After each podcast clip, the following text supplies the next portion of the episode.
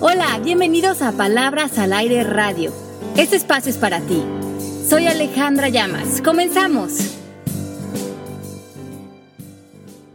¿Cómo están? Estamos al aire en Palabras al Aire, un miércoles más. Ale, te estoy volando siempre ya tu frase y la uso por todos lados, independientemente de que sea miércoles o no. ¿Cómo están todos?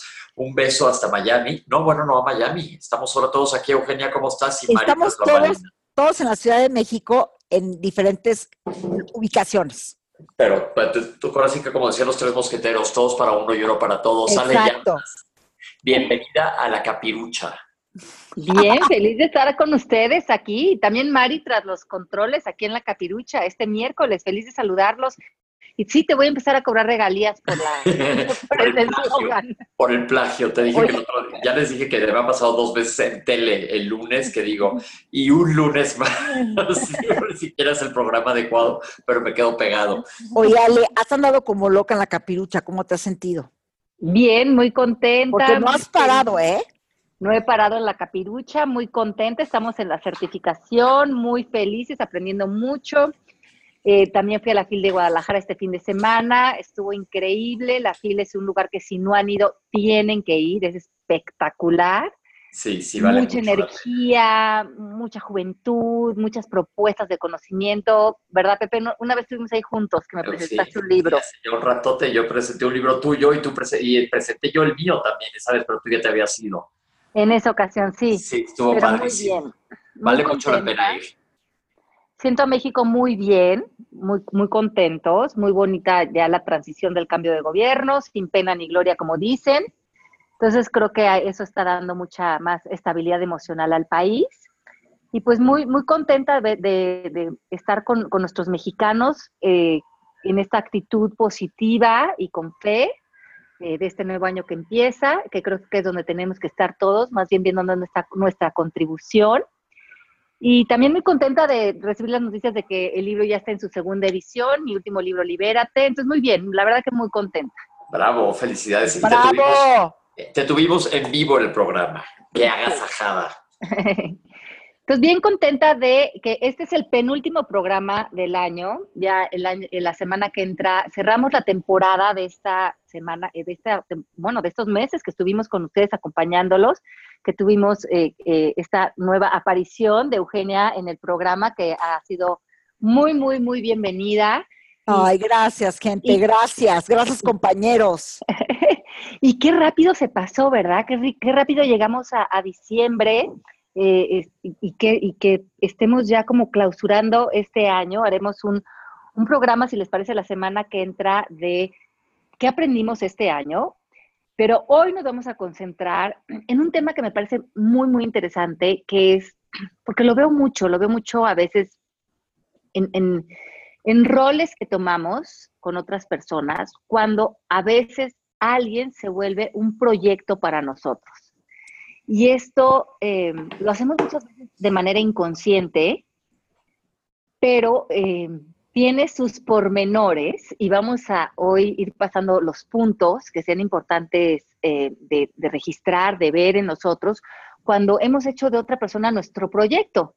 Porque como ahora estamos ya también envolviendo este año y comenzando uno nuevo, ¿dónde podremos quitar nuestras manos de encima de la vida de otras personas para poner toda nuestra atención en la nuestra y que este año que viene realmente nos hagamos 100% responsables de nosotros, de nuestra felicidad, de nuestros sueños, de nuestra felicidad plena y dejar de estar metiéndonos en la vida de otros y pensando que nosotros somos responsables de potenciar a otros seres humanos. Exacto.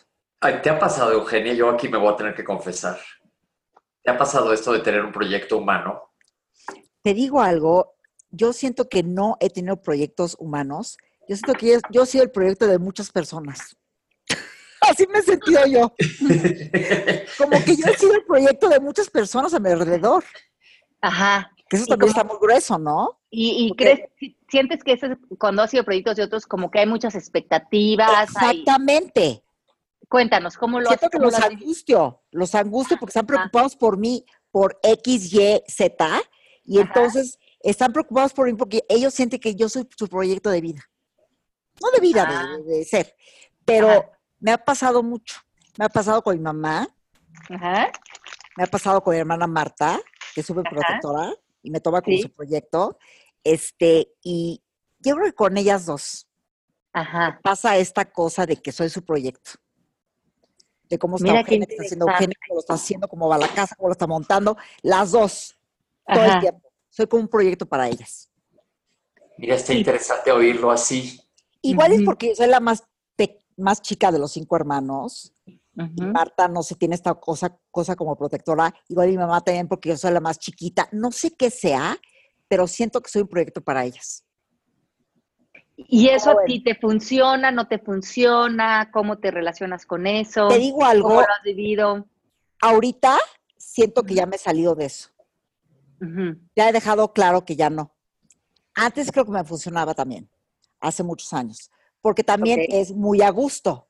Es una zona de confort muy rica, ¿no? Que estén como preocupados por ti, hacer de todo a ti, es muy rico. Pero luego ya en la vida adulta, como que ya no está tan padre. Creo que la autonomía me, ha, me ha hecho mucho bien a mí. Despe- desprenderme de eso, de los proyectos.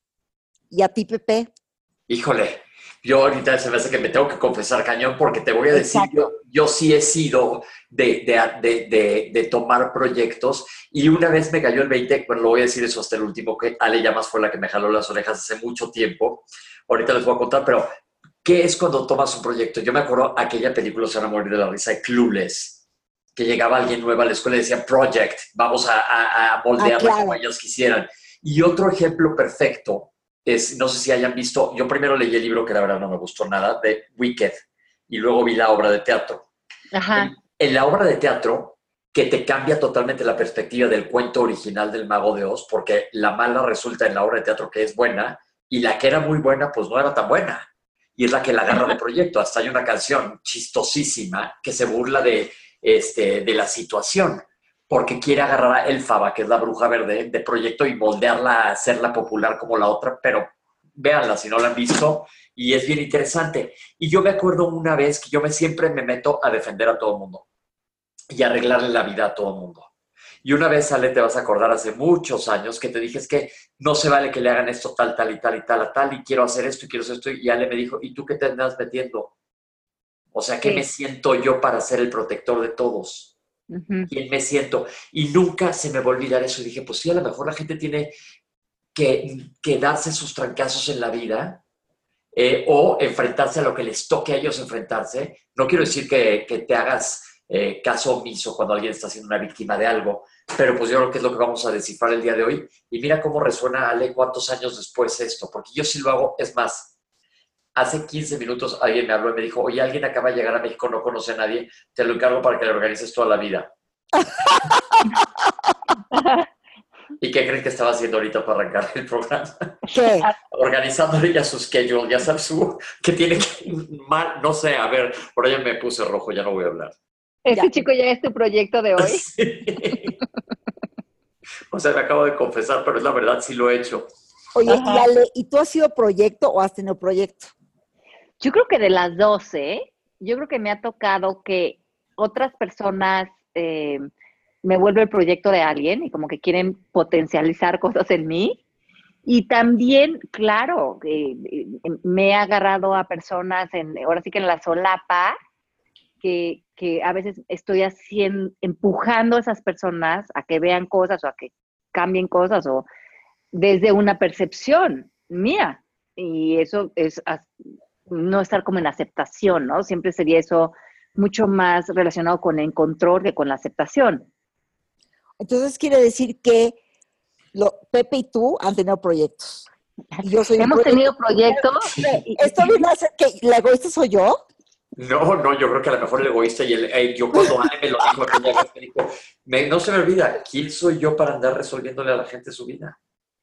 Pues es que yo creo que esto no es ni bueno ni malo, ¿no? Yo creo que es más bien una cuestión como de identificar desde dónde están saliendo las relaciones, cuál es la necesidad que tenemos de hacer esto, que es lo que vamos ahorita a, a recorrer unos puntos, y, y darnos cuenta que estamos haciendo este programa mucho más para crear conciencia que para ver si está bien o mal, o tomar ese rol o ser el rol de otras personas, sino más cuestionarnos si nos funciona o no nos funciona. Claro. Ok, me parece bien. Entonces, primeramente, vamos a, reforzar esta idea de que cuando alguien nos quiere tomar de proyecto o nosotros queremos eh, tomar de proyecto a alguien, lo que está pasando inmediatamente es que estamos proyectando esa relación a un futuro. Porque creemos que en un futuro hay una mejor versión de esta persona o hay un potencial de esta persona a desarrollar o hay algo que a lo mejor no nuestra intención está veniendo de un lugar benevolente, pero en el fondo el mensaje que le estamos pasando a la persona es hoy en el presente, que es en el momento en que existe la relación, no estoy 100% en aceptación. Pienso que hay una mejor versión de ti en un tiempo que no existe. Claro. Ok. Y que puede pasar mucho. yo no soy mamá, pero me imagino que puede pasar mucho con los hijos, ¿no? Mucho. Que, el hijo sea tu proyecto. Eso yo estoy de acuerdo con, con Eugenio al 100 ahí. Y además de que, obviamente, que estos proyectos, ¿no? De esta idea ideal de alguien o esta idea potencializada o esta mejor versión de la persona, necesariamente está saliendo de las expectativas de tu visión del mundo o de mi visión del mundo. Claro. De lo que yo creo desde mi punto de vista que haría mejor a esa persona. Y a lo mejor ahorita están diciendo, a lo mejor pensando, bueno, pero si eres mamá y tienes un hijo que sientes que está por malos pasos y cómo no va a ser tu proyecto y cómo no te vas a involucrar, ¿no? Un hermano que sientes que está por, por mal camino, cómo no, que no es amoroso, que eso se vuelva un interés para ti. Y, y hay una gran distinción en ser una inspiración para otras personas y trabajar siendo el ejemplo para otros, siendo un acompañamiento poderoso, a caerle encima a otra persona y eh, salir como en esta idea de rescatar al otro. Porque cuando tú crees que tienes que rescatar a otro ser humano, lo que haces también es que ¿cómo se dice este, la palabra en español? Inhabilitas o, inhibes, o inhibes el poder de la otra persona.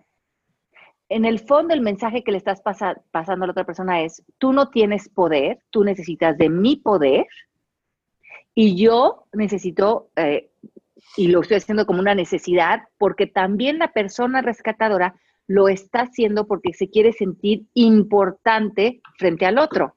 Claro. Sí, sí, sí, totalmente. Me quiero sentir importante. Ajá.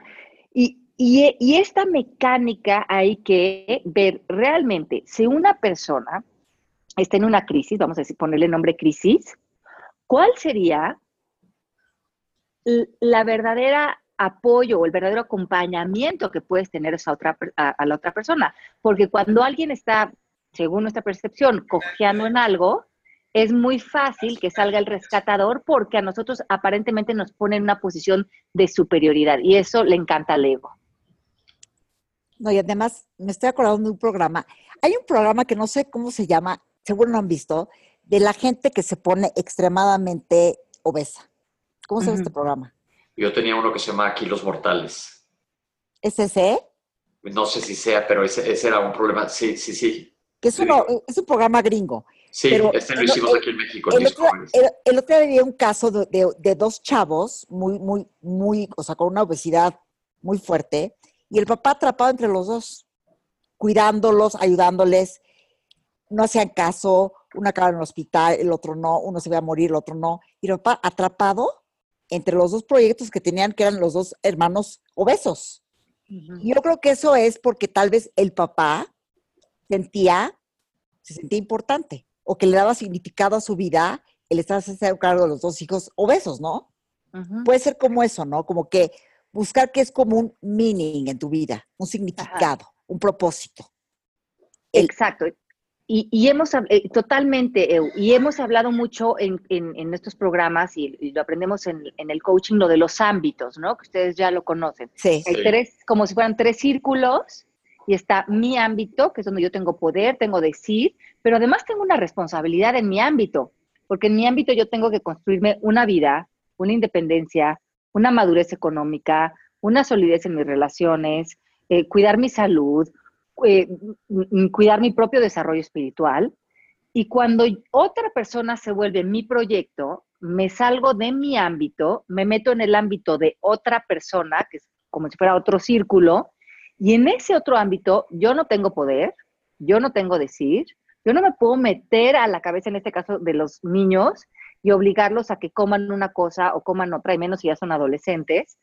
Eh, pero aunque fueran niños, no les puedes apachurrar la nariz y meterles la comida que tú crees que deben de comer. Claro. La única manera de inspirar, porque yo creo que es lo que hacemos los seres humanos, inspiramos a otros a través de nuestro ejemplo, así sean nuestros hijos.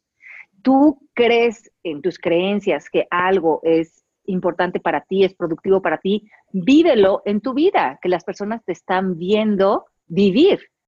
Pero cuando nos metemos en el ámbito de otra persona, que otra persona sea nuestro proyecto, porque creemos que hay una mejor versión de esta persona, nos salimos completamente del amor incondicional, o sea, nos condicionamos nuestro amor. Y una muy buena pregunta que nos podemos hacer es, ¿cuál es el fin de hacer esto? Honestamente. ¿Y si el fin es ayudar? Entonces regresaríamos otra vez a esta idea de cómo es que realmente ayudo a otros. Eh, hay una palabra en inglés que me gusta mucho que es enable. Y, no sé cómo sería la, traducción en español. Ajá. Eh, ajá. Y, y, cuando, cuando nosotros opacamos el poder de otros, porque, y eso por eso me gusta mucho el coaching, porque el coaching lo que hace es que el coach está a la misma altura de su cliente. Claro. El coach nunca aparece como alguien que te va a dar un consejo, ni, tus clientes se vuelven tu proyecto, ni tienes que decirles qué hacer, ni cómo hacerlo.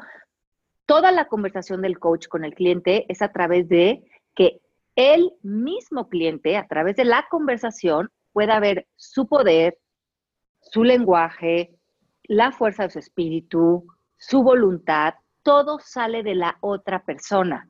Y eso me parece legítimamente ayudar, porque si no, en esta palabra en inglés, enable, le, quitas al otro su poder. Su poder. Y, eso es lo más triste que le puedes hacer a otro ser humano. Eh, eh, no relacionarte con esa persona de la manera que tu conversación, tu manera de estar presente, realmente revele en ese momento que todo lo que esa persona tiene, necesita y es, ya está en ese momento presente, ya es un ser completo. y, hacerla sentir capaz, ¿no? Porque esta cosa de estar ganando a la gente como proyecto te hace sentir un poco incapaz, que tú claro. no sola.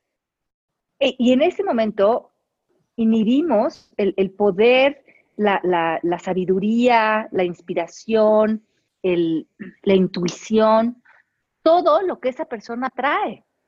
Pero muchas veces la respuesta es cuál es el fin porque yo quiero sentirme que eh, la otra persona me necesita. Aquí estoy anotando, me quiero sentir importante, me quiero sentir necesitado. Necesitado, reconocido. Y entre más yo le haga sentir al otro que me necesita, yo aparezco eh, pues con una posición más grande frente a la relación, aparentemente. Sí, ok. Hacemos mucho también esto cuando, por ejemplo, a lo mejor lo han visto también en relaciones de, pareja o de sociedades, cuando una persona toma el rol como del padre o de la madre del otro. Sí. Claro. La nana, la mamá, sí. Ajá, entonces a lo mejor ahora mm, con mi pareja, entonces me vuelvo, tomo como el rol de la mamá lo cuido, lo regaño, em, y, es una manera de hacer otra vez de otra persona un proyecto. Hijo, ¿sabes qué? Me viene a la mente una pareja que conozco, que obviamente no puedo revelar quiénes son, este, y el, el, esposo es el papá, totalmente. Y a ella le encanta, ¿sabes? Y ella, ella se maneja como su hija. Yo creo que les funciona muy bien, porque eh, él es el papá, y se cuenta que ella es una hija más.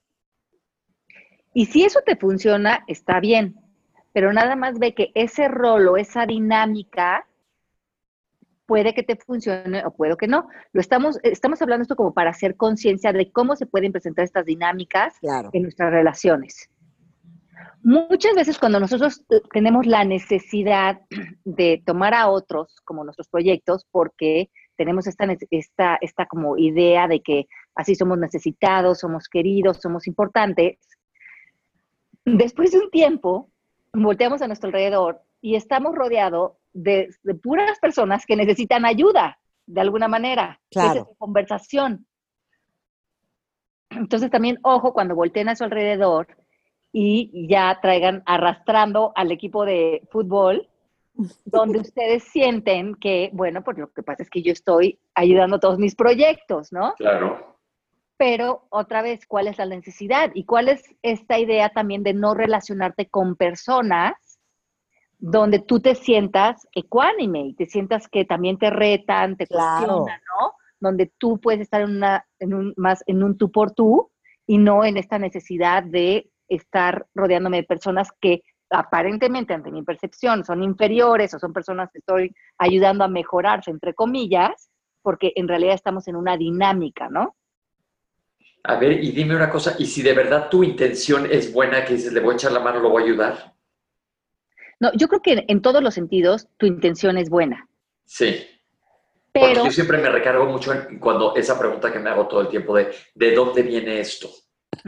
sí, y, y esa distinción es muy importante, Pepe. Tu intención puede ser buena, pero si tú le estás de alguna manera creando sombra al poder del otro, ya la ayuda puede ser muy cuestionada. Claro. Acuérdense que eh, no es lo mismo apoyar a otros para que vean su propio poder que ayudar al otro a través de tu poder. Ok. Claro. Muchos de nosotros también, a veces nosotros mismos, cuando estamos dedicados a que otras personas sean nuestros proyectos, como hemos abandonado nuestro ámbito, ¿no? Porque cuando estamos tan metidos en, mira, tú cambia esto, tú mejora esto, tú pule esto, tú, eh, y, le estás resolviendo la vida a todo el mundo, tu vida se queda muchas veces irresuelta en, en áreas. A lo mejor aparentemente en unas áreas estás muy bien, pero a lo mejor hay otras áreas que no estás queriendo ver y justo porque no las quieres ver, esa energía la estás poniendo en otras personas. ¿Sí me ok. explico? Sí. Ajá. Interesante. Ajá. Entonces, a lo mejor yo digo, bueno, yo como tengo estas áreas y las tengo resueltas, ¿no? Entonces, con estas áreas voy a aparecer frente a otros y muchas veces son las áreas de, de apariencia y desde ahí empiezo a someter a mis proyectos. Pero también estoy haciendo esto porque hay áreas de mí que estoy negando y que no queriendo ver, porque cada vez que estoy metido en el ámbito de otras personas, no estoy trabajando en mi propio ámbito, no estoy trabajando en lo que a mí me corresponde. Pero es también por una necesidad de sentirnos resueltos. Porque claro, si yo me rodeo de puras personas que creo que cojean alrededor de mí, por lo menos en lo que aparenta, yo ante mí mismo me veo resuelto. Ok, me veo exacto. Oye, Estoy- pero, por ejemplo, por ejemplo, si tienes un hijo que tiene, no sé, 19 años o 18, que te preocupa que tal vez no está estudiando bien, que estás viendo que no está yendo por el camino que, no correcto para ti, pero un camino que le beneficia a él, ¿hasta dónde te metes? ¿Me Ujú. explicó? Ok, entonces seguimos con esta como premisa de que el niño ya tiene su poder, tiene su intención, tiene su camino, tiene su, su manera de vivir y tiene él también una conciencia, un destino, un, un Dios, una, una fuerza superior que lo cuida. Y nosotros, por más de que seamos sus papás, no sabemos lo que es mejor para ellos. Si nosotros queremos enterarnos de qué está viviendo nuestro hijo, la manera más productiva de entrar a ese ámbito es a través de la curiosidad. Esto que estás haciendo, cuál es el fin de hacerlo, cómo te estás sintiendo, qué estás viviendo, comunícate conmigo, háblame acerca de ti, quiero entender qué estás viviendo. Eso es muy diferente a entrar desde un juicio Arreglarle la vida, acomodarle la vida Arreglarle como tú la vida. Exacto, a, a tratar de corregir al niño, porque a, a nadie en la vida le gusta que lo corrijan. Claro. Entonces, es mucho más importante que nosotros primero veamos que nuestra vida esté verdaderamente sí resuelta, que estemos desde nuestro ámbito, haciendo nuestras sesiones de coaching, leyendo, meditando, trabajando en nosotros mismos. Y desde esa humildad de saber que yo sigo siendo también una persona en la que estoy trabajando, entro a la vida de mi hijo o de cualquier otra persona desde la curiosidad, no desde pensar que yo sé qué es lo mejor para ti. Pero, por ejemplo, mi mamá tiene una amiga que su hijo ha estado metido mucho en, la droga. Pero ya el hijo no es niño, ya tiene como 30 años y sigue metido en la droga y todo. Y esta amiga de mi mamá está muy desgastada porque, pues obviamente le preocupa que el hijo se le muera o no, no, no, sé. Todo lo que viene con eso, claro. ¿Qué haces? ¿Qué haces? Pero estás de acuerdo. Porque eres su mamá. ajá, tú te puedes relacionar con esa situación desde dos lugares, desde el ego o desde el amor. Cuando estamos relacionándonos desde el ego, estamos desde el miedo, necesariamente. Cuando estoy desde el miedo, estoy en el ámbito de otra persona, me estoy quejando, estoy culpando, estoy eh, paralizado, estoy enojado, estoy frustrado, estoy exigiendo el cambio. Cuando estoy en amor, ¿no? En ese estado de conciencia, estoy frente a esta realidad, porque es para, aparentemente si esa es una realidad, la de tu hijo, primero que nada, para estar en un lugar constructivo, tengo que estar en aceptación. Y aceptar no es lo mismo que resignación. Claro. ¿Se dan cuenta? En la aceptación hay mucha actividad, porque en la aceptación hay trabajo interior, hay límites, hay amor por mí, hay curiosidad para mi hijo. Yo puedo intervenir con mi hijo, en este caso ya adulto, desde ver yo qué participación puedo tener en su apoyo, pero saber que eso no es ya mi responsabilidad. Y que yo, si voy a entrar desde la culpa o desde el miedo, esas acciones que está tomando mi hijo probablemente me van a arrastrar a mí con él, porque entonces voy a crear una dinámica de algo que él está eligiendo. ¿Se dan cuenta de esta diferencia? Claro. Yo también tengo una, mujer que conozco cercana que tiene un hijo que ha estado involucrado en, este tipo de prácticas y este chico tiene casi 50 años. Y esta mujer se ha llevado su salud, se ha llevado todo su dinero, este chico.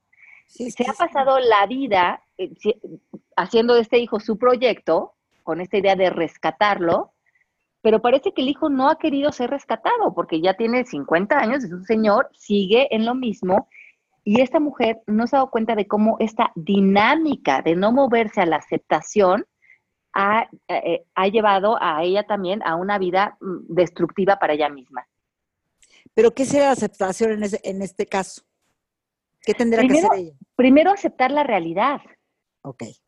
Pero la realidad. drogas. Mi hijo, esto es lo que está eligiendo hacer con su vida.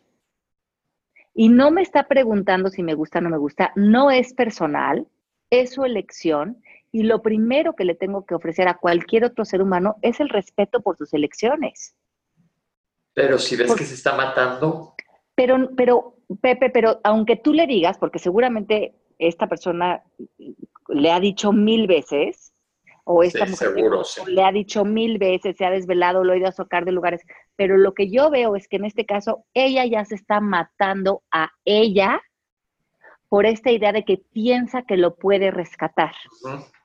pero no está en su ámbito, no lo puede rescatar porque ella no se puede meter adentro de él y cambiarle las creencias y cambiarle las elecciones porque no tiene ese poder.